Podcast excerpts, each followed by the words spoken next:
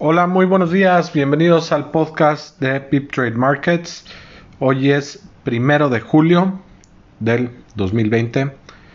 Eh, les recordamos que el día de hoy inicia Fundamentos de Análisis Técnico a las 4 de la tarde. Aquellos que se suscribieron ya les debió de haber llegado sus credenciales vía correo. También les recordamos que vamos a tener el otro curso gratuito de la Bolsa Mexicana de Valores. Esta vez será análisis fundamental, lo cual complementará bastante bien el primer curso. El día de hoy eh, estaremos revisando qué es lo que está pasando en los mercados. A las 10 de la mañana hay varias noticias muy importantes en el mercado mexicano. Hablando de los mercados, al día de ayer en Estados Unidos los mercados suben el Dow Jones gana 0.85%, el Standard Poor's 1.54% y el Nasdaq 1.87%. En Europa, el día de ayer, el Eurostox cierra eh, con una ganancia marginal de 0.04%. En América Latina, resultados mixtos. En Argentina, el, el mercado Merval cae menos, menos 4.02%, Perú gana 1.46%, Brasil gana 0.71%, en México el mercado cae 0.14%, Chile cae 0.80% y en Colombia los mercados ganan 0.10%.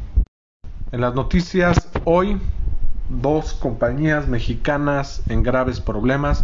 Aeroméxico se declara insolvente en Estados Unidos y se ampara al Chapter 11 de bancarrota. Grupo FAMSA también se declara en quiebra y entra el seguro del IPAB.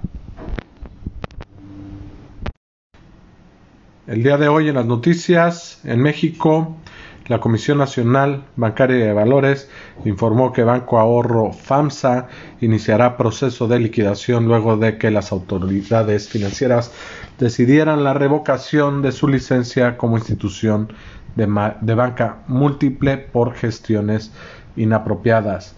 También Aeroméxico se declara en suspensión de pagos y se ampara ante el Chapter 11 de la ley de bancarrotas en Estados Unidos. En Europa podemos ver que la producción industrial crece a su máximo eh, de los últimos tres meses. En Alemania la empresa Wirecard el día de ayer fue intervenida por eh, investigadores y policías después de un faltante de 1.9 billones de euros en su balance.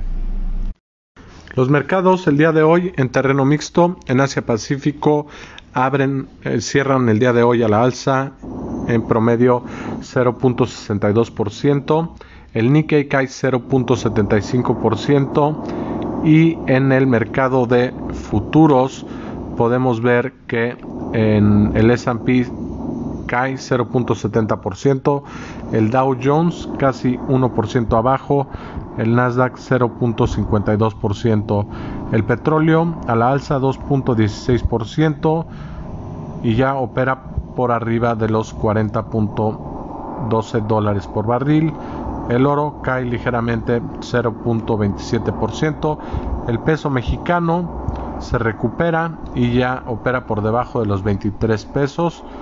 Eh, con respecto al día de ayer, una ganancia de 0.05%. Le recordamos, el día de hoy inicia el curso de Fundamentos de Análisis Técnico y no dejen de suscribirse al curso gratuito de la Bolsa Mexicana de Valores de Análisis Fundamental.